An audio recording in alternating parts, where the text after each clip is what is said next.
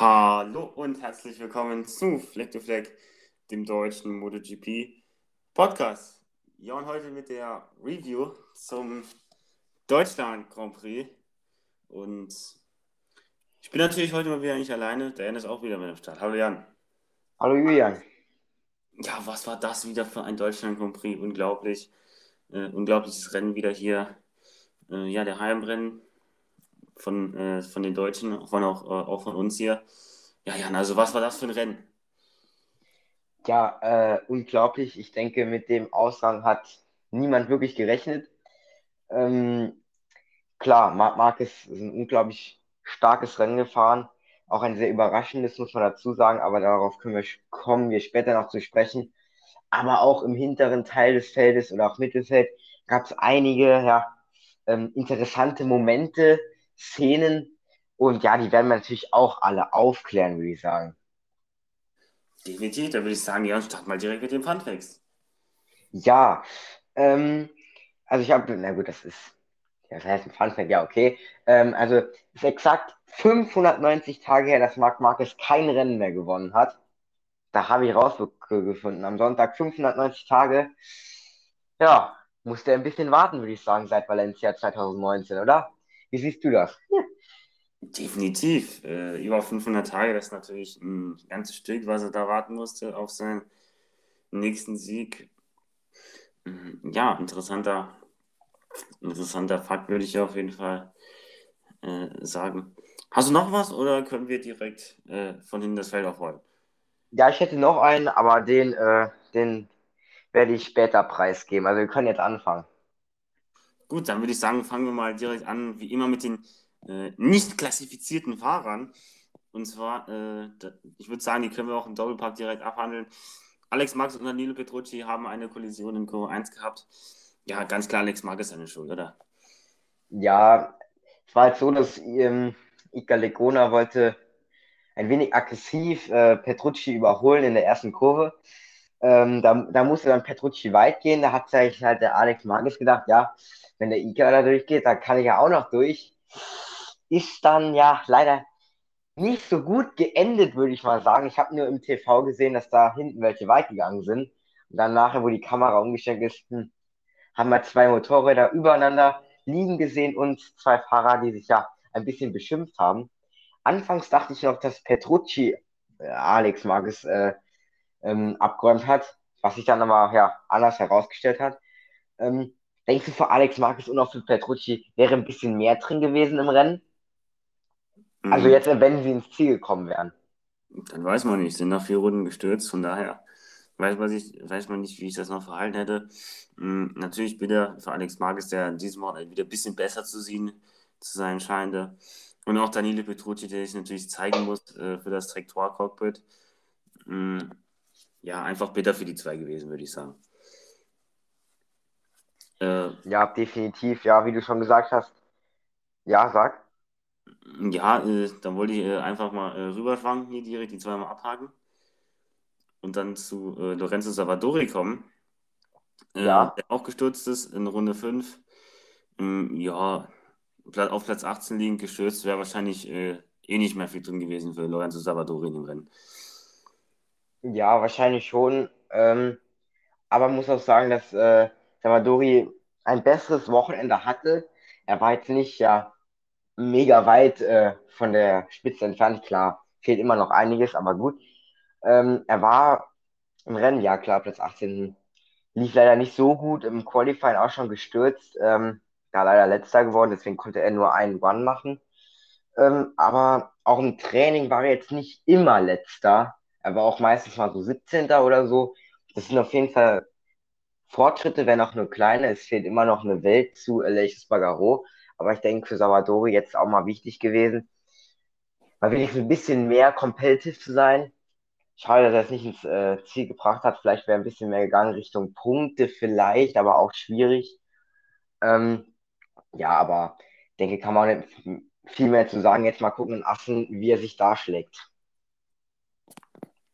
Genau, da würde ich sagen, kommen wir direkt zu den äh, klassifizierten Fahrern und da fangen wir direkt mal mit dem Kracher an. Den hat man da, glaube ich, nicht erwartet. Und zwar Maverick Vinales auf Platz 19. Ach, ja, Äh, schwieriges Rennwochenende für, für Maverick Vinales gewesen. Deren hat ihn ja auf dem Podium gesehen. Hm. Äh, knapp, vor, knapp daran vorbeigeschrammt, würde ich sagen. Ähm, ja, einfach, einfach schlecht. Was soll man dazu sagen? Ja, ist ja nicht so, dass er jetzt durch einen Sturz letzter ins äh, ja, Ziel gekommen ist. Also hätte man ihn noch akzeptieren können, aber er war einfach der Langsamste. Also er war einfach der Langsamste am Wochenende. Das hat sich zwar am Freitag vielleicht noch nicht so angedeutet, aber spätestens dann, auch ich habe irgendwie so ein Gefühl, seit dem Sturz, im FP3 war es, glaube ich. Ja, FP3 sei gestürzt, glaube ich. Ab da an lief es irgendwie nicht mehr so gut, aber das hatte wahrscheinlich auch noch andere, ja, Auswirkungen. Ähm, aber natürlich, Vinales muss ich überlegen, dort irgendwie, ja, wieder heile rauszukommen, weil ich glaube nicht, dass Yamaha sich das noch viel länger ansieht. Ich meine, klar, er hat in Katar 1 gewonnen, aber seitdem geht es auch nur stetig bergab und seitdem hat er auch nichts mehr gerissen. Auch die letzten Rennen liefen jetzt nicht weltbewegend und hat ja auch gesagt, dass er irgendwie ein Problem im Reifen hatte, dass er irgendwie nach, nachschauen musste, dass der nicht platt ist irgendwie während dem Fahren. Also ganz komisch. Und dann am Ende ist er zwar noch ist er zwar nochmal an die beiden Ducatis rangekommen von Bastianini und Marine, Marini, aber konnte sie da natürlich nicht überholen, weil mit der Yamaha kann man ja nicht überholen und auch am Sachsenring nicht. Das ist auch eine Sache, die sich, wo, das heißt, wo die, worüber sich auch Rossi ein bisschen beschwert hat. Was heißt beschwert, kann er ja auch nichts für, dass man halt nicht gut überholen kann. Und ja, aber sehr bitter. Denkst du, dass Vinales da im Laufe der Saison nochmal rauskommt? Ich denke, dass die Sommerpause ja, äh, interessant werden könnte und wichtig für den Top Gun. Also, gibt ja auch viele Leute, die jetzt sagen, ja, der Vinales, der kommt in Assen, der kommt ja wieder auf Hochtouren. Also, ich weiß nicht, äh, wie man das da sehen soll. Der Vinales ist momentan ganz dicken Tief drin. Und dann macht sich einmal Klick und er ist wieder auf einmal da. Sondern er braucht schon, denke ich, die Sommerpause, um mal ein bisschen wieder runterzufahren. Danach muss man halt sehen, äh, wie gut er aus der Sommerpause kommt. Aber dass das ein Assen jetzt äh, Schnellbad wird, ist ja ein Back-to-Back-Rennen. Jetzt, mhm. mh, mm, ja, das kann ich mir nicht vorstellen. Ja, das ist auch jetzt so, denke ich, dass es für ihn jetzt der Fall ist, dass er einfach irgendwie das Wochenende in Assen noch irgendwie rumkriegen sollte. Klar, er hat 2019 dort gewonnen, aber das werden wir in der Preview, denke ich, die auch die Tage online kommt, äh, ein wenig genau, äh, genauer besprechen, wer da so Favorit ist. Klar, die Strecke mag er in Assen, gehe ich mal davon aus, aber auch Sachsenring hat er gemocht. Da war er die letzten, also 2019, 2018 auch im Podium. Also, ich weiß nicht, was los ist. Ich glaube jetzt nicht, dass es an seinem Crew Chief hängt, den er ja musste wechseln. Ist ja jetzt der neue, ähm, nee, der alte Crew Chief von Rossi ist ja jetzt beim Maverick, der Galbusera, glaube ich, so heißt er. Vielleicht ist das irgendwie das Problem. Er hat auch gesagt, dass, dass er mit dem anders arbeitet, dass die Arbeitsweise einfach anders ist. Aber ich denke, das kann jetzt auch nicht als Ausrede nehmen, weil letzter, letzter, das, das, das geht nicht. Wenn man sieht, wo der Katararo ist und wo er ist, bitter. Aber ich hoffe, dass es mal nur eine Ausnahme war dieses Wochenende, weil wenn das jetzt häufiger auftritt, dann, ja, muss ich ja mal, denke ich, was überlegen und der Vinales selbst auch. Das denke ich auch. Äh, ganz klar. Und äh, ja, wir wollen jetzt auch nicht zu sehr auf Maverick Vinales äh, rumhacken. Hm, deswegen würde ich sagen, hacken wir auf den nächsten Fahrer rum, und zwar äh, Franco Morbidelli. Äh, ja. muss nämlich auch noch sein Fett wegkriegen hier. Äh, ja, geschlagen von seinem Teamkollegen Valentino Rossi. Hm, ganz knapp von Merrick, äh, von Merrick Vinales ins Ziel gewesen, weit, weit weg gewesen von VW Quadraro. Also er war, VW Quadraro war in einer anderen Welt im Vergleich zu den äh, anderen Yamaha-Fahrern. Ja, auch Franco Morbidelli in dieser Saison einfach, einfach wirklich nicht stark, muss man, muss man sagen. Ja, natürlich. Ähm, es gibt viele ähm, Leute, die sagen, ja, wahrscheinlich liegt es am Bike und seine Motivation dort dann wie jedes Wochenende ranzugehen, wirklich sich den, den Hintern aufzureißen, um äh, irgendwie da vorne dran zu bleiben, weil das wirklich wahrscheinlich nicht einfach ist mit der Yamaha. Aber ich meine, letztes Jahr hat er es auch hinbekommen. Und die Bikes, klar, sie haben sich weiterentwickelt, aber ob das jetzt so ein Riesenschritt war vom letzten Jahr zu diesem Jahr, weiß ich ehrlich gesagt nicht. Weil ich meine, letztes Jahr hat er es auch irgendwie hinbekommen. Da war er ähm, zum Saisonende extrem stark. Ähm, mittlerweile sieht es nicht so aus, als würde er am Ende stark werden, weil die letzten Ergebnisse ja, war halt nichts, muss man so sagen. Morbidelli, der letztes Jahr Vize-Weltmeister geworden ist, hatte ich persönlich ähm, als, äh, ich glaube, ich habe den sogar als, ähm, als Weltmeister getippt, glaube ich. Also ich hatte den auf jeden Fall ganz oben auf der Rechnung. Vor allem auch wegen dem starken Saisonende vom, Letz vom letzten Jahr. Ähm, gut, das Rennen, das jetzt speziell zum Rennwochenende, es lief von Freitag an nicht wirklich optimal. Er hatte zwar einen halbwegs guten Rhythmus, aber der Sturz dann im Qualifying den, die Runde hätte ihn wahrscheinlich in Q2 gebracht, da bin ich mir relativ sicher. Dann wäre es vielleicht ein bisschen anders ausgegangen, aber dann vom Platz, von wie viel Platz ist er gestartet? 17 oder so? Oder 16? 16 so ungefähr, ja. Ja, ähm, äh, ja gut. Mit der Mark kann man nicht überholen. Auch Vinales konnte das nicht und Rossi konnte es auch nicht. Ähm, wie beurteilst du äh, Mobidellis Lage momentan bei Yamaha, speziell bei Petronas? Ich glaube, dass es nicht so schlimm ist wie bei Vinales, weil er hat halt irgendwie so, ja, ist ein Gebrauchtmotorrad. Ja. Ist nicht schlimm, wenn jemand ein Wochenende schlecht wird oder so, aber gut, ich glaube, er hat doch so ein bisschen die Vorschusslorbeeren vom letzten Jahr. Ich glaube, da hat er noch ein bisschen Kredit. Aber der ist dann auch irgendwann mal aufgebraucht, würde ich mal sagen. Ja. ja. Und, aber momentan würde ich sagen, hat er noch Kredit und äh, das kann er sich momentan noch erlauben, sage ich jetzt mal.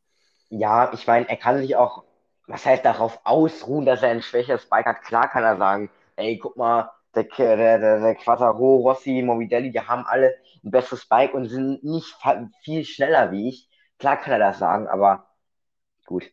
Auf Dauer geht das, wie du schon gesagt hast, leider auch nicht gut. Ähm, dann würde ich sagen, äh, haken wir auf Franco Morbidelli ab und äh, springen zum nächsten Fahrer, Ike Lecona. Zu dem kann man, denke ich, ein bisschen weniger sagen. Hm, ja, ist einfach unauffällig gewesen. Platz 17 wird wahrscheinlich ein Rückschlag wieder gewesen sein äh, äh, im Kampf um das äh, Tektor-Cockpit. Ja, klar. Ähm, Lecona, ja. In Barcelona war er sehr gut unterwegs bis zu seinem Sturz. Da hat er wirklich war gut unterwegs, auch besser wie Petrucci. Das hat sich am heute, äh, am gestrigen Tag oder am Wochenende ein bisschen geändert.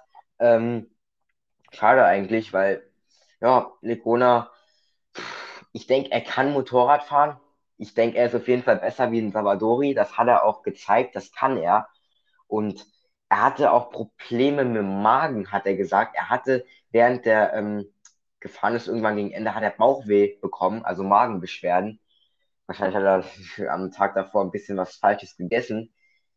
Darauf muss er sich dann natürlich, wenn man sich dann irgendwie Beschwerden hat mit seinem Körper, ist es natürlich schwierig, vor allem Sachsenring dort ja fit zu bleiben und ja auch aktiv dabei zu sein. Das hätte man, könnte man jetzt als Ausrede nutzen, aber auch am Wochenende würde ich sagen, dass er von Petrucci, ähm, ja, Petrucci war schneller, würde ich sagen, auch im Renntempo her. Von daher ja, Schade, aber kann auch nichts ändern, oder wie siehst du das? Hm. Kann man nichts ja. ändern, würde ich sagen. Also, ja. Wenn er da mit seinen Magenproblemen rumgefahren ist, okay. Aber gut, für das du, ja, wird das äh, auch nicht helfen. Also, ja. nee. Da wird schon eine Leistung gegangen, obwohl Raul Fernandes in Moto 2 zum Beispiel auch gestürzt ist. Mhm. Aber gut, ja. Ja. Ja, dann würde ich sagen, gehen wir weiter zu Venja Bastianini. Äh, ganz knapp hinter seinem Teamkollegen Luca Marini. Ich würde sagen, die können wir direkt im Doppelpack abhandeln, wenn ja. sie doch so schön gleich äh, ja, beieinander sind von den Positionen her. Ähm, als Sponsorama Racing prominente Namen hinter sich gelassen, das muss man ihnen lassen. Aber ja. da auch äh, eigentlich da, wo man sie erwartet hat. Ja, Bastianini ja auch im Qualifying Strafe bekommen wegen Bummeln.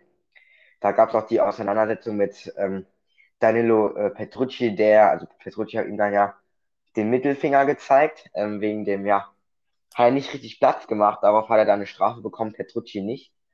Aber gut, drei Plätze Quitstrafe, gut, in der Startausstellung. Ja, wie du schon angesprochen hast, ich denke, so Platz 15, 16, so hier und da mal ein paar Pünktchen, das ist da, wo man sie erwartet. Da gehe ich auf jeden Fall mit. Ich denke auch nicht, dass man viel mehr von ihnen erwartet. Das sind zwei Rookies, von daher, ja, die sind beide noch nie mit einem MotoGP-Bike am Sachsenring gefahren. Ähm, aber ich denke, ja, Platz 16 und 15, pff, ja, das war, ein, glaube ich, interner Fight, den Marini gewonnen hat. Ähm, ja, Marini ein okayes Rennen gefahren, hat man in dem Punkt mit, äh, ja, mit nach Hause geholt. Auch waren die beiden auch im Fight mit Vinales, aber der konnte natürlich nicht überholen, wie immer. Ähm, ja, wie siehst du, denkst du, dass, dass, denkst du, dass im Bike noch mehr drin steckt oder ähm, liegt es an den Fahrern, dass es nur so Platz 15 und 16 ist? Hat ja letztes Jahr äh, Saku gezeigt, dass mit dem Bike eigentlich schon, also wenn ein guter Fahrer drauf sitzt, was drin ist, aber gut, die sind zwar halt zwei Rookies, die muss man noch Zeit geben, würde ich sagen. Deswegen hier und da mal ein paar Pünktchen ist schon okay, denke ich. Ja.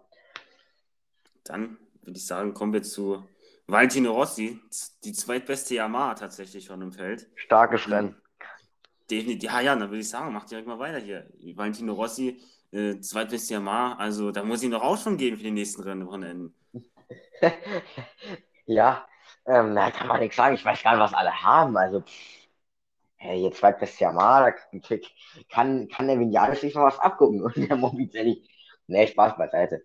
Ähm, es war auch kein wirklich gutes Wochenende. Freitag, ja, mit Platz 20 und 21 mit dem Sturz. Ja, war ziemlich beschissen, würde ich sagen. Da dachte ich schon, hm, schade, das Wochenende wird auch wieder nichts. Ähm, dann Samstag lief es auf jeden Fall besser. Ein wenig besser, würde ich sagen. FP4 mit Platz 14, aber Pace war. Pace hätte vielleicht so für Platz 12, 11, 10 so vielleicht gereicht. Aber am Ende ist halt nur Platz 14 ähm, ja, dabei rausgekommen. Ähm, das Problem war einfach der Start von Rossi. Er war mal wieder nicht gut, wie eigentlich letzten Starts immer.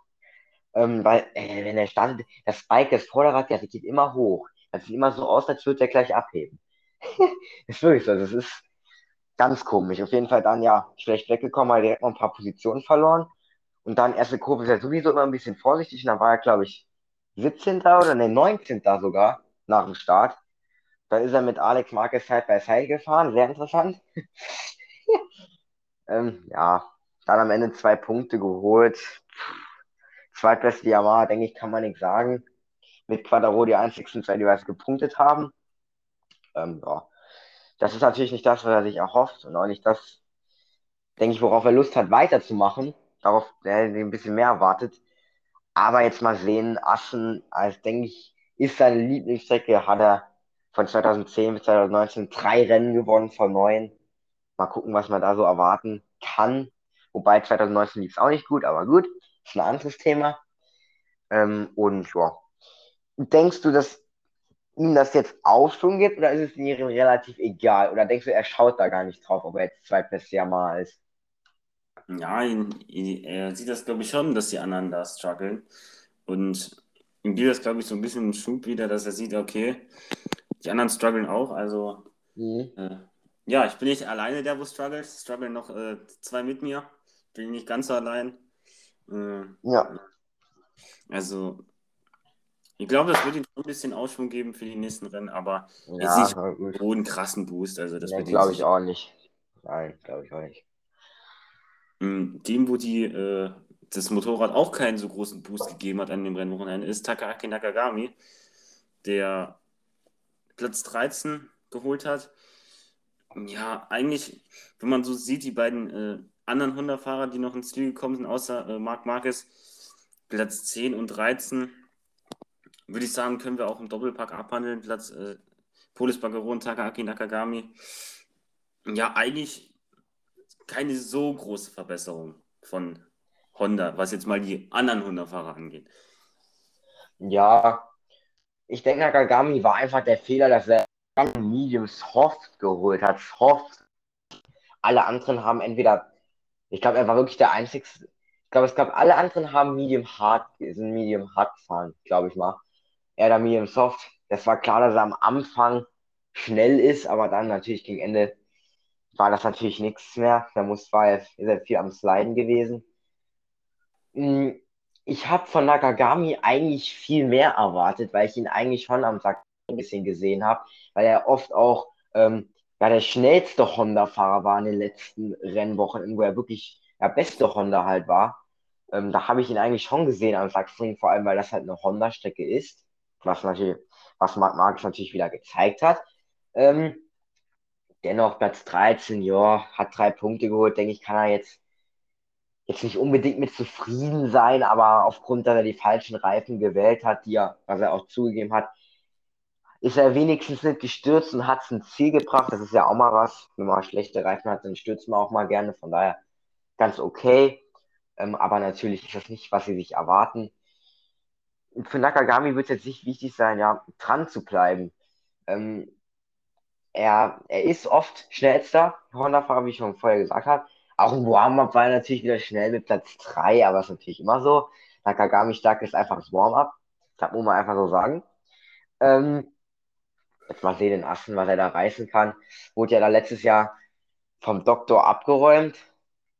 Da hat er auch daraufhin eine Verletzung. Ich hoffe, dass das passiert dieses Jahr. Nicht mehr als 2019, nicht letztes Jahr. Ich sage immer letztes Jahr. Ähm, und ja, denke ich, dass es ganz okay war. Wie siehst du Paul Espargaro? Ich denke, ich glaube, er war nicht, er war, ich glaube, er war nicht so zufrieden, was das Rennausgang angeht. Oder ich meine, Marc ist dann doch schon wieder schneller gewesen, ne? Mhm, mag jetzt am Ende 14,7 Sekunden vor Brutus Bagaro. Mhm, ja, kann er nicht mit zufrieden sein. Der einzige äh, Pilot, wo, mir sag ich mal, von den 100 Piloten sich, sich deutlich verbessert hat, ist Marc Marquez. Die äh, anderen Polis Bagaro jetzt auch zum Beispiel haben halt stagniert so. Da hat man jetzt keine Verbesserung gemerkt, jetzt von Honda-Seite aus. Ja, also, ist schwierig, Bundesbagaro einzuschätzen, weil man weiß halt nicht, hat mal den Egoismus bei Honda kritisiert, aber da weiß man nicht so richtig, ist es das Bike oder ist irgendwas anderes, was ihn dann noch stört, weil er ist eigentlich ein sehr guter Fahrer. Mm, und was die Honda eigentlich kann, hat ja Marcus auch gezeigt. Also daher, mm, also besser als äh, Roro Lorenzo und Alex Marquez so im Durchschnitt ist er auf jeden Fall, denke ich. Aber so die große Messlatte für Marc Marquez äh, ist er jetzt auch nicht. Das muss man ganz klar so sagen. Jorge Lorenzo? Hä? Ja, Jorge Lorenzo in den äh, Vorjahren. Ach so, das meinst du? Ach so, okay. Ja, natürlich. Ah, ich war. Ja, sagen. Ähm, ja, noch kurz zu Polis Bagaro. Naja, ich habe ganz vergessen, meinen Fun Fact zu sagen. Sage ich gleich. Äh, habe ich vergessen. Ähm, Sage ich dann gleich noch. Und ja, zu Pulis Bagaro, er musste auch aufpassen, weil er ist am Rennwochenende dreimal gestürzt. Ich glaube, wenn ich das richtig mitbekommen habe, durfte er gar nicht mehr stürzen, weil er sonst echt ein Problem gehabt hätte, was das Motorrad angeht. Ich glaube, die hatten fast gar keine Ersatzteile mehr. Ich glaube, sowas habe ich mitbekommen. Ob das jetzt stimmt, bin ich mir nicht hundertprozentig sicher, aber ich glaube, irgend sowas war da. Weil das ja schon so drei Stürze am Wochenende mit einer Honda, die auch jetzt nicht gerade klimpflich waren. Hm, gut, schwierig. Aber ja, ich denke, er, es war ein okayes Wochenende von ihm. Er hatte schon hier und da Speed gezeigt, das kann man schon sagen. Aber natürlich für Marc Marquez hat es nicht gereicht. Er ist in die Top 10 gefahren, hat sechs Punkte geholt. Ist in Ordnung, aber natürlich nicht das, was man von einem Werks-Honda-Fahrer äh, ja, erwartet. So, dann noch kurz mein Fun Fact. Das soll ich eigentlich zu den Yamaha-Piloten sagen. Und zwar ähm, hat Vinales, Morbidelli und Rossi insgesamt 132 Punkte und Quattaro alleine 131. Stark, oder? Ja. Gerne, äh... Sehr, sehr interessant, ja, das sehe ich auch so. Äh, ist halt schon Wahnsinn, ne? Das Quattaro da schon, ja. Aber zu dem kommen wir ja nachher noch. War schon wichtig, dieses Rennen. Hm, definitiv. Und äh, da würde ich sagen, auch ein ach, immer langsam, immer langsam. Äh, ja. Einen, der über das Rennen auch äh, wichtig war, war Rojo Martin, äh, der langsam wieder in Fahrt kommt nach seiner Verletzung. Platz 12 für ihn, wieder ein paar Punkte mit nach Hause geholt. Ja, viel mehr kann man noch, denke ich, zu Romati nicht sagen, oder? Nee, ich denke, es war mal wieder ein wichtiges Wochenende für ihn. Mal wieder ein paar Points mitzunehmen. Ähm, er war, glaube ich, gar nicht so weit weg von Zarko, oder? Ich meine, Zarko ist Achter geworden, er Zwölfter. Jetzt von der reinen Platzierung würde ich sagen, ist es okay, vier Plätze Unterschied. Denke, das kann er sich erlauben, würde ich sagen. Aber viel mehr sollte es auch nicht sein. Ja, ich soll mal sagen, ist mal wieder ans Ziel gekommen, hat vielleicht wieder ein bisschen Selbstvertrauen getankt, dass er noch fahren kann. Ähm, auch Rennen war bestimmt auch wichtig für seine körperliche Fitness, weil viele Fahrer wirklich am Ende waren nach dem Rennen, also wirklich down waren, komplett fertig. Von daher denke ich, war es für ihn auch aus der Hinsicht ein wichtiges Rennen. Und jetzt am, in Assen, denke ich, kann er wieder vielleicht die Top 10 äh, wieder angreifen, die er ja auch in Katar geschafft hat und wo er, denke ich, auch hingehört mit der Pramac Ducati. Das denke ich auch, dass Jorge Martin, wenn, man, wenn er sein Potenzial voll ausschöpfen kann, dass er da auf jeden Fall Top 10 ist. Definitiv, aber das äh, dauert für mich noch etwas. Nach der Sommerpause werden wir, denke ich, wieder den äh, alten Rochomadi, sage ich jetzt mal, zurückhaben.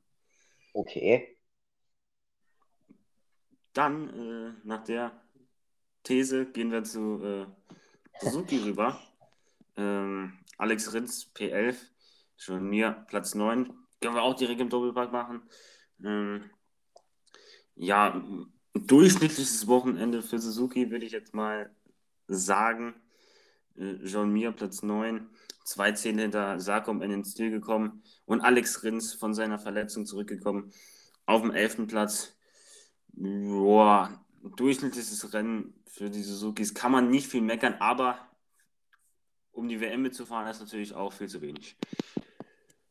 Ja, ich denke, dass wir nach, nach der Analyse auch noch speziell auf den WM-Stand äh, WM eingehen, weil ich finde den sehr interessant.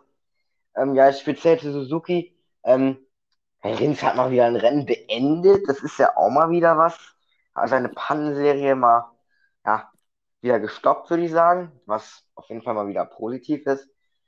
Klar, äh, Platz 11 ist jetzt nicht das, was er sich erhofft, aber nach der Verletzung, denke ich, mit den fünf Punkten, denke ich, kann er mit zufrieden sein. Ähm, natürlich, für um die WM mitzufahren, reicht es nicht. Und ich denke auch, dass man den Alex Rins selbst wenn er jetzt in der zweiten Saisonhälfte überragend ist, ich denke, den kann man schon fast abschreiben. Ich glaube nicht, ich glaube, der ist jetzt fast 100 Punkte oder ein bisschen weniger hinter Quattaro schon. Ähm, also das wird er, denke ich, nicht mehr aufholen, vor allem wenn Quattaro weiterhin so konstant bleibt. Ähm, er ist ein okayes Rennen gefahren, Platz 11, denke ich, kann man nicht mehr zu sagen. Ähm, klar, Mir hat ihn mal wieder geschlagen, aber was auch zu erwarten war. Ähm, wenn Rins vielleicht in voller Verfassung gewesen wäre, also komplett fit, wäre, denke ich, mehr gegangen, vielleicht so Richtung Top 8, Top 5 vielleicht, weil Suzuki letztes Jahr stark war. Aber äh, man kann nicht alles haben, wie wir immer so schön sagen. Und ja, wie siehst du John Mir? Ähm, ich denke, so langsam muss er sich Gedanken um die WM machen, oder wie siehst du das? Ähm, John Mir weiß ich nicht, ob er noch im WM-Kampf drin ist schwierig zu äh, beurteilen, weil Suzuki eher auch in der letzten, in, in der letzten Saison erst spät auch in Fahrt gekommen ist. Aber jetzt aber erst, ähm, ja, jetzt sind schon, äh, jetzt schon fast die Sommerpause und Suzuki ist immer noch nicht in Fahrt gekommen. Also, ja, äh, ja schwierig da die im WM-Kampf irgendwie zu sehen. Ähm, jetzt auch beim Sachsenring äh, im Mittelfeld nur. Platz 9 und äh, Platz 11. Also für mich schwierig, die da im WM-Kampf zu sehen. Also definitiv äh, für mich der, der Zug schon relativ äh, weit abgefahren und einfach für mich nicht stark genug diese Saison. Vor allem, wie du schon, äh, zu denen wir noch kommen, Fabio Quadraro, sehr, sehr stark äh, die, ja, gewesen in der Saisonhälfte hier. Und ja, die, Fabio Quadraro wird sehr, sehr schwer zu schlagen sein. Und da sehe ich für die, für die Suzukis leider kein Land äh, diese Saison. Ja, ähm, mal, mal sehen. Also ich würde ihn jetzt noch nicht komplett ausschließen, ehrlich gesagt, weil es sind noch ein paar Rennen.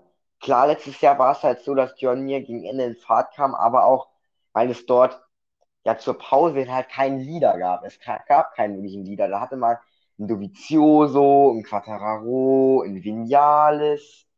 Da hatten wir die mal voll und davon, weil die halt sehr unkonstant waren, konnte Journey punkten. Ähm, das ist natürlich jetzt diese Saison nicht mehr so, aber ich würde ihn noch nicht komplett ausschließen, weil jetzt auch zwei Spielbergrennen kommen, wo er eigentlich relativ stark war letztes Jahr. Es war auch keine Suzuki-Strecke unbedingt, aber gut, gut. Ähm, mal abwarten. Jetzt Platz 9 und 11. Natürlich nicht das, was man sich erwartet hat. Die Strecke hätten sie eigentlich nutzen müssen, um Quattaro zu schlagen. Da bin ich mir relativ sicher. Aber was nicht ist, ist nicht. Schade. Was auch äh, bei dem Fahrer äh, war es auch nicht so viel äh, in dem Rennen, nämlich äh, John Sarko. Habe ich ja schon vor dem Rennwochenende gesagt, ja, ich sehe John Sarko aus unterschiedlichen Gründen nicht äh, am Sachsenring vorne. Äh, hat sich bewahrheitet. Also natürlich meine Expertise immer wieder richtig gewesen. Mm, Selbstlob an der Stelle. Ähm, aber John Sarko, Platz 8. Generell Ducati äh, einfach nicht gut gewesen am Sachsenring. Nee, ähm, also ich habe, ich weiß gar nicht, wie habe ich Zarko bewertet, ich habe ihn, glaube ich, ganz gut eigentlich eingeschätzt. Da war er auch am Samstag, da dachte ich schon, ja, natürlich. Schade. Er ist am Sonntag ein bisschen wieder zurückgegangen, aber gut. Ähm, ja, Ducati an dem Wochenende jetzt nicht, nicht gut, muss man ja leider so sagen. Ähm, es ist, der Sachsenring ist keine Ducati-Strecke, das ist klar. Aber ich denke, ich denke, für, Quattaro, äh, für Zarco wäre es halt wichtig gewesen, Quattaro zu schlagen an dem Wochenende. Das ist wirklich eine gute Chance, weil jetzt kommt Assen, was eine Yamaha-Strecke ist und nicht unbedingt eine Ducati-Strecke. Also, das ist auch jetzt noch so eine Sache, wo ich mir nicht sicher bin, dass er diese ähm, Chance leider nicht ausgenutzt hat. Aber Platz 8 hat ja selbst gesagt, dass er da irgendwie mit, mit zufrieden ist mit Platz 8. Das wäre ich an seiner Stelle nicht als WM-Zweiter, wenn ich sehe, dass der WM-Führende Dritter wird, ehrlich gesagt. Ja. Aber gut. Ähm, er hat halt, äh, ich weiß, er hat einfach viel verloren. Ich weiß jetzt nicht genau warum, aber es hat am Ende halt, seine Pace hat am Ende nicht wirklich gereicht. Wie siehst du äh, die anderen Ducati-Fahrer, denke ich, können wir auch noch gerade abhaken mit Banyaya und äh, Miller. Ähm, vor allem Banyaya musste ich jetzt ein es war eine gute Auflage, aber erzähl mal, was mit Banyaya passiert ist. Mhm, Banyaya am Anfang, äh, ja, einfach äh, hinten gewesen. Das ist, äh, ja, nicht der Anspruch gewesen von ihm, aber hat sich dann, wie du schon erzählt hast, gut durchs Feld nochmal gekämpft, auf Platz 5, vor seinem Teamkollegen Jack Miller ins Ziel gekommen. Ja, der Sehr gut. ruhiges Rennen hatte. Mhm. Ja, zu Ducati ist halt schwierig, auch was zu sagen. Sie waren halt mit Platz 5 und 6 nicht so weit unten, aber waren vorne auch schon äh, weit, weiter weg mit äh, 8,5 Sekunden. Und ja, schwierig äh, da für die WM. Definitiv, da äh, müssen sie jetzt ein bisschen federn lassen im Vergleich zu Fabio Quadraro. Aber wie du schon erzählt hast, noch viele Rennen gehen. Also da kann auf jeden Fall noch einiges aufgeholt werden ja, Miller war eigentlich nicht gut für Miller, dass Banyaya da noch, äh, vor ihm gelandet, gelandet ist. Banyaya in der WM ein, ein Punkt hinten dran, äh, hinter Miller. Von daher, ja, es war ein gutes Rennen von Banyaya. Ich denke, dass Miller alles gegeben hat, aber am Ende hat es dann doch nicht gereicht, obwohl er Samstag gesagt hat, seine Pace auf jeden Fall fürs Podium reicht. Knapp daneben ist auch vorbei. Von daher war es nicht ganz das, was er sich erhofft hat, aber ich würde jetzt auch nicht sagen, dass es ein Debakel war. Ein Debakel war es eher für Yamaha.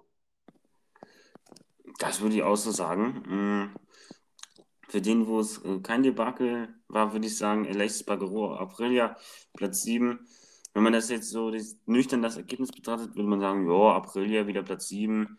Äh, boah, ist halt wieder ein relativ Standard-Rennwochenende gewesen von Aprilia. Mal wieder Top 10, aber nicht ganz vorne. Mm, aber er hat seine Jema, ersten Kilometer gesammelt hier. ja, das muss man ihm lassen. Er hat, konnte Marc Marquez überholen und auch hier und da vorne bleiben, was auf jeden Fall, ich weiß nicht, wann Aprilia das letzte Rennen mal angeführt hat. Ich weiß gar nicht, war es vielleicht Brünn 2020? Da ist Leicht nämlich auch äh, Vierter gestartet. Ich weiß gar nicht. Es kann sein, dass er da auch mal kurz vorne war, aber ich bin mir nicht ganz sicher. Ähm, auf jeden Fall war es ein, ein okayes Rennen, wobei er am Ende auch ein wenig frustriert war, weil er gesagt hat, dass ja, sie sind vorne, aber es fehlt halt die letzten ein, zwei Zehntel einfach für da ganz vorne, für ums Podium zu fahren. Das war eine sehr, sehr gute Chance jetzt für ähm, Alex Bagaro gewesen. Hat sie leider nicht genutzt, aber man so sieht, April auf Platz 7, er ist deutlich besser wie Savadori. Kann man eigentlich nichts sagen, hat wieder mal gepunktet, hat wieder mal ja ähm, einige Fahrer, äh, einige gute Fahrer hinter sich gelassen, was man auf jeden Fall nichts sagen kann. Auch in die Front Row gefahren im Qualifying, das gesam gesamte Rennwochen über in den Top 10, das kann man, denke ich, sagen. Äh, aber natürlich, wenn man so knapp am Podium scheitert, das heißt knapp, ja, er war im Podium Contentions, aber konnte es halt nicht ausnutzen. Hm, das würde ich äh, so unterschreiben. Definitiv. Die Aprilia dann am Ende auch, ja, Ende muss man sagen, nicht gut genug. Das sind schon die paar Bikes besser. Im Renntrim zumindest. Ja. Aber ja, kann man nicht verändern, würde ich sagen. Hm. Wir springen zu äh, KTM Factory Racing. Äh, Brad Binder auf Platz 4, Miguel Oliveira auf 2. Die äh, handeln wir noch ab, bevor wir zu Fabio Quadraro und Marc Marquez kommen. Mhm. Gutes Wochenende für KTM. Definitiv würde ich so sagen. Mhm. Eher weniger für Brad Binder, würde ich sagen, obwohl er Platz 4 geholt hat. Doch schon äh, sechs Sekunden hinter Miguel Oliveira ins Ziel gekommen, aber insgesamt ein sehr gutes Wochenende für KTM. Wieder mit äh, einem Podium für Miguel Oliveira auf Platz 2. Ja, ich glaube, es war auch das Team, was die meisten Punkte am Wochenende geholt hat. Ja, ziemlich sicher sogar. Ja, muss so sein. Nämlich mit 32. Äh, ja, oder? Ja, weil äh, 131 geholt, ja. 25 plus 6 sind Ne, sind 32. Ja, oder? Hä, 32. Ne, mit 132 Punkte. So haben wir es jetzt endlich. Auf jeden Fall haben sie viele Punkte geholt. Ähm, ja, Brad Binder mit Platz 4 hat eine relativ gute Aufholjagd gestartet. Ich glaube, ist von Platz 13 ins Rennen gegangen. Hat sich dann doch hier am Sachsenring, wo es eigentlich sehr schwer ist, äh, zu überholen, sich gut durchs Feld gewurschtelt, würde ich sagen. Und ist am Ende auf Platz 4 ins Ziel gekommen. Hatte noch die Möglichkeit, Quattaro zu schlagen, aber war dann doch Quattaro am Ende ein bisschen zu stark. Ähm, denkst du, es regt ihn ein bisschen auf, dass ihn Oliveira immer schlägt, weil, weil eigentlich ähm, er zeigt ja schon gute Ergebnisse, ne? Eigentlich schon, aber wie du schon erwähnt hast, Miguel Oliveira dann doch sechs Sekunden vor ihm auf Platz 2. Wieder Oliveira auf dem Podium, Brad Binder nicht. Ich glaube, das ärgert ihn schon ein bisschen, aber wenn er sieht, Platz 4, hat er auch nicht so oft in seiner Karriere eingefahren. Würde ihn, denke ich, schon glücklich machen. Auf der anderen Seite Oliveira.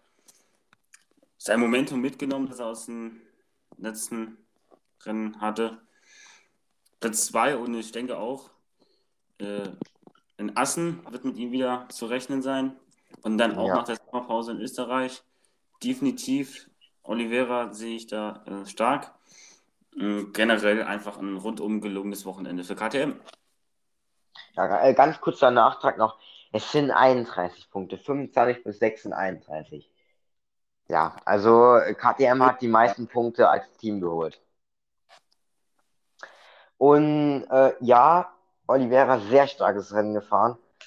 War am Ende ja noch so ein ja, Katz-und-Maus-Spiel, wie er selbst gesagt hat, ähm, ob er ihn noch bekommt oder nicht. Es wurde immer weniger. Im letzten Sektor hat Oliveira gewonnen, dann in den ersten beiden Sektoren Marx wieder und die sind nie wirklich nah äh, ja, aneinander gekommen, aber Oliveira jetzt 65 von 75 möglichen Punkten geholt in drei Rennen.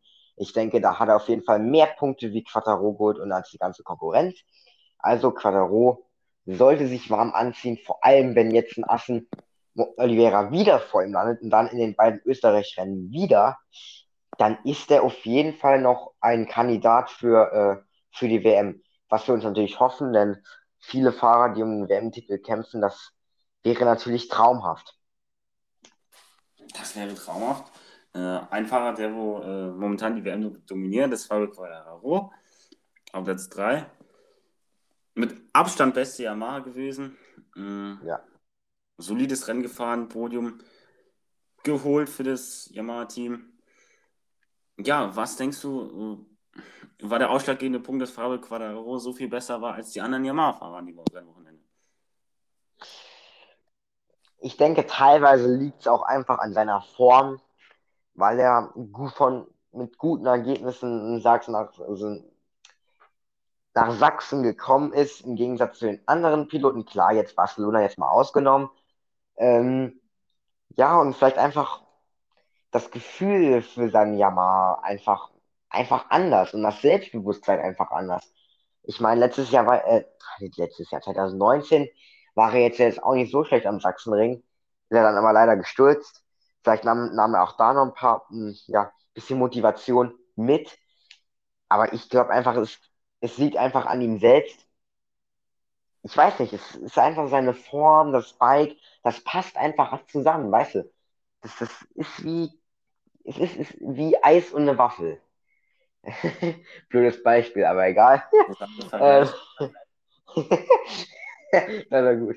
Ähm, es passt einfach. Und, ja. Ähm, diese Punkte, diese 16 Punkte, die er geholt hat, hat er auch selbst gesagt, das sind Gold wert. Gold wert.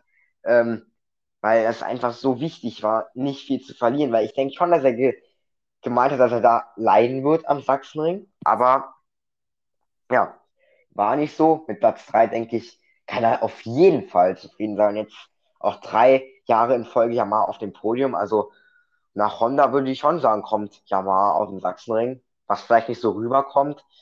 Aber stell dir vor, Quattaro wäre jetzt auch nicht gut gewesen. Dann, äh, ja, dann wäre es so gewesen.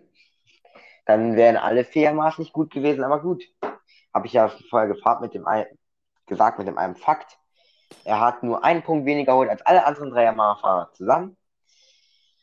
Ja, da sieht man halt schon, dass Quattaro ein sehr starker Fahrer ist. Und auf jeden Fall, ja. Jetzt muss, er muss aufpassen, dass er jetzt nicht zu leichtsinnig wird. Assen ist eine Yamaha-Strecke, definitiv. Aber Oliveira ist im Saft. Und, ne, ein KTM, Assen, ja, das könnte auch passen. Aber das besprechen wir in der Preview ja nochmal genauer. So, jetzt kommen wir zum Fahrer des Tages, würde ich sagen. Das ist er definitiv und ich würde sagen, ja, unglaubliches, äh, unglaublichen Respekt an Marc Marquez, der das Ding wieder am Sachsenring geholt hat. Er bleibt der Sachsen-King. Mhm. Zum elften Mal das in Folge holt er das jetzt nach Hause. Ja, einfach unglaublich. Also, mehr kann man dazu nicht sagen. Von Platz 5 gestartet, wenige haben am Samstag, glaube ich, geglaubt, dass äh, er den Sieg holt, aber er hat es dann doch am Ende irgendwie gepackt. Ja, ähm, es war ein gutes Rennen, es war ein sehr starkes Rennwochenende. Ähm, ähm, es sah bis zum Sonntag aus, als wäre ja Top 5, aber jetzt auch nicht wirklich ein Podium-Sieg, da hat er gar nicht dran gedacht. Ja, ja, ja, ja, ja. Als ob er da nicht dran gedacht hat. Ja, das, kann, das kann jeder behaupten im Starting Quit. Das kann jeder behaupten. Ähm, das genauso wie wenn man bei einer, wenn man bei einer Arbeit sagt, nee, also ich habe total reingeschissen und später hat man eine Eins. Ähm, das denke ja, ich, kennt auch jeder. Ja, unglaublich. Ja, natürlich. ja, natürlich. Ich war immer welche auf Lager. Ähm, aber der Eis mit der Waffel, das war natürlich das Highlight. nee, nee, Spaß beiseite. Ähm, ja, er war Platz 5 im Starting Quid und Platz 5 in der Startausstellung. Ja, ich dachte halt so, ja, ist vorne mit dabei, könnte ein Podium werden, aber um Sieg schwierig. Aber vor allem der Start war meiner Meinung nach extrem entscheidend, dass er diesen Sieg geholt hat, weil am Start, war er da am Start direkt Erster? Ja, ne? Vielleicht war hoch. Wo noch davor? Ja, und Leicht hat er dann in die letzte Kurve hinein überholt, in der ersten Runde, glaube ich. Ah, okay, hatte ich anders im Kopf. Ich habe natürlich am Start auf Frosty geachtet. Ne? Da kriege ich das kriege ich vorne, ja, vorne das nicht mit. da achte ich ja anfangs mal nicht drauf. Das wird erst danach dann angesehen. Ähm, ja, das Rennen war natürlich, das war mit dem Regen, dass es vielleicht ein Fleck to Fleck hätte geben können. Ich hätte mir ehrlich, ich weiß nicht, hätte ich mir das gewünscht. Jo, eigentlich schon, weil es wäre natürlich noch extrem spannend geworden. Ja, war leider nicht. Ich dachte halt, oh, es fängt an zu tropfen. Da dachte ich mir, wow, ja, vielleicht wird's was. War dann leider doch nicht der Fall. Aber ich denke, dass Marc Marquez dieses, dieser Sieg extrem viel bedeutet. Jetzt 590 Tage hat er auf diesen Tag wieder gewartet, bis er endlich wieder drin gewinnt. Ich glaube nicht, dass er es in Assen fortsetzen kann, ehrlich gesagt, weil Assen ist nicht so unbedingt Honda und auch nicht unbedingt Marquez-Strecke. Hat er zwar 2014 gewonnen und 2018, aber sonst nicht. So, also ja, mal sehen, wie er sich darschlägt. Aber ich glaube nicht, dass es so wird jetzt wie am Sachsenring, weil vor allem Assen auch die Strecke ist mit vielen Richtungswechseln, mit ziemlich ausgeglichenen Kurven, gibt viel, sehr viel rechts und sehr viel links. Aber er wird auf jeden Fall wieder vorne mit dabei sein. Und das hoffen wir natürlich alle. Das hoffen wir alle. Marc Marquez vorne. Da ist äh, immer Würze drin, würde ich, äh, würd ich sagen. Vielleicht kriegen wir endlich mal einen Fight. Quattaro gegen Marquez, das würde ich schon mal. Mal wieder so einen richtig saftigen Zweikampf, ne? Wie früher, mhm. mal wieder so richtig, wieder so richtig saftig. Das hatten wir ja auch schon lange nicht mehr. Wir hatten eher immer nur so Gruppenfights. Immer so wieder richtig so wie früher Rossi gegen Lorenzo, Rossi gegen Marquez, Marquez gegen Lorenzo, Petrosa gegen Stoner. Das war was. Da waren die alle anderen 20 Sekunden hinten dran. Und ähm, ja, die waren vorne. Tajan, der wünscht sich hier die alten Zeiten zurück. Interessant. ja. Ähm, ja, jetzt nicht wirklich, aber ja. Wie so, so ein Zweikampf halt, ja. Okay, das wünscht sich Tajan. Wir hoffen natürlich auch, dass wir einen Zweikampf in der WM bekommen. Denn der schauen, ja. wir, schauen wir nämlich jetzt drauf auf dem WM-Stand. Und zwar haben wir Fabio Quadraro, der mit 131 Punkten führt. 22 Punkte hinterkommt schon äh, John Sarko. Und dritter ist Jack Mitter mit 31 Punkten Rückstand. Die Top 10 kompetieren äh, Banyaya, Mia, Vinales, Oliveira, Binder, Alexis Bagro und Marc Marquez. Hm, wie siehst du die momentane, äh, momentane äh, WM-Situation? Äh, nur, ich will kurz was anmerken. Ich finde es interessant, dass Marquez war vorm Sachsenring Grand Prix 17. Ein Sieg, also 25 Punkte, dann Quatsch 10. Boah, kann man auch mal machen, ne? Würde ich mal sagen. Ähm, ja, ich sehe schon, ich denke, ich gehe mal stark davon aus, dass Quattaro ähm, zur Saison ähm, ja als Führender äh, der WM mal nach Hause fährt. Ich glaube nicht, dann müsste ich schon, dann müsste dürfte äh, Quattaro mit zwei Punkte holen und Zarco das Rennen gewinnen, oder? Hab, rechne ich richtig? Mhm, ich weiß es nicht. Quadraro müsste äh, vier Punkte holen, safe äh, mit als Leader in die WM-Pause, äh, in die Sommerpause geht. Ja, Mensch ja, vier Punkte, aber wenn er nur zwei holt, dann müsste und Zago gewinnt, dann ist, glaube ich, Zago vorne. Dann ist Zago vorne mit einem Punkt. Dann ist Zago vorne, genau, ja. Das wäre natürlich, das wäre natürlich traumhaft für die WM, so mit, so mit einem Punkt mal, äh, ja. Wobei ich es nicht glaube, aber Assen, so eine Strecke, da kann auch mal Flag to Flag kommen, aber das werden wir alles noch analysieren. Ist ja, ist ja direkt jetzt die Woche schon, ist natürlich wieder Waste Week direkt. Sehr interessant und um auf den WM-Stand wieder zurückzuklicken. Ähm, kurze Frage an dich. Denkst du, dass Miller und Banyaya da jetzt Assen mal wieder einen Step machen können und mal wieder Quattaro ein paar Punkte abnehmen kann? Die Spannung hoffe ich natürlich, aber ich glaube es ehrlich gesagt nicht. Also Quadraro schon sehr star äh, stark, äh, stark und konstant vor allen Dingen auch, das ist sehr, sehr wichtig. Banyaya und Jack Miller sind zwar auch konstant, aber auf ein bisschen niedriger Niveau, würde ich mal sagen. Und John Sacco, dem hängt halt der Sturz in äh, Portimao im Nacken, ja. würde ich sagen. Das muss man immer wieder sagen, ja, auf jeden Fall. Ja. Ja, würde sagen, eine spannende WM können wir, denke denk ich, definitiv noch bekommen, aber in Assen weiß ich nicht, ob das sich da äh, speziell zuspitzen wird. Ja, also ich weiß noch nicht, ob Zarko in Assen Quadaro kann Punkte abnehmen. Ich denke, dafür müsste Quadaro schon ein sehr schlechtes Wochenende haben und das glaube ich nicht. Ich glaube nicht, dass er Assen wird langsam sein. Davon gehe ich nicht aus. Aber wir lassen uns überraschen. Es war auf jeden Fall ein kurzer Zusammenfassung, ein sehr interessantes Wochenende am Sachsenring mit vielen interessanten Ergebnissen, mit negativen beziehungsweise sehr viel positive Überraschungen. Positive Überraschungen natürlich Marquez, negativ Mobidelli und Vinales. Stand gleich geblieben der Valentino. Und ähm, ja, denke, das haben wir jetzt auch abgehakt und ich freue mich auf Assen, was auch eine Strecke ist, wo es 2018 sehr viel Fights gab, 2017, 16, 15, 14 auch, glaube ich. Ähm, ja, denke, kann man uns drauf freuen. Da können wir uns drauf freuen. Dann würde ich sagen, war es das heute mit Fleck to Fleck im deutschen MotoGP Podcast. Hm. Lasst ein Follow auf Instagram da, Follow hier auch auf dem Podcast da lassen. Wenn es euch gefällt, hm. ja, Jan, deine letzten Worte heute. Ja, war cool, mal wieder zu analysieren. Ich denke, es ist auch am coolsten, so mal wieder alles so, ja, Re Review, ja, Review, Review, genau. Review passieren zu lassen, so jetzt haben wir mhm. Und ja, da bin ich mal gespannt, was, mal uns, was uns in Assen so erwartet. Das bin ich auch. Und da würde ich sagen, was das mit Fleck im deutschen Multispiel-Podcast für heute. Danke an, alle, die, danke an alle, die zugehört haben. Und ich würde sagen, wir sind raus. Ciao. Ciao.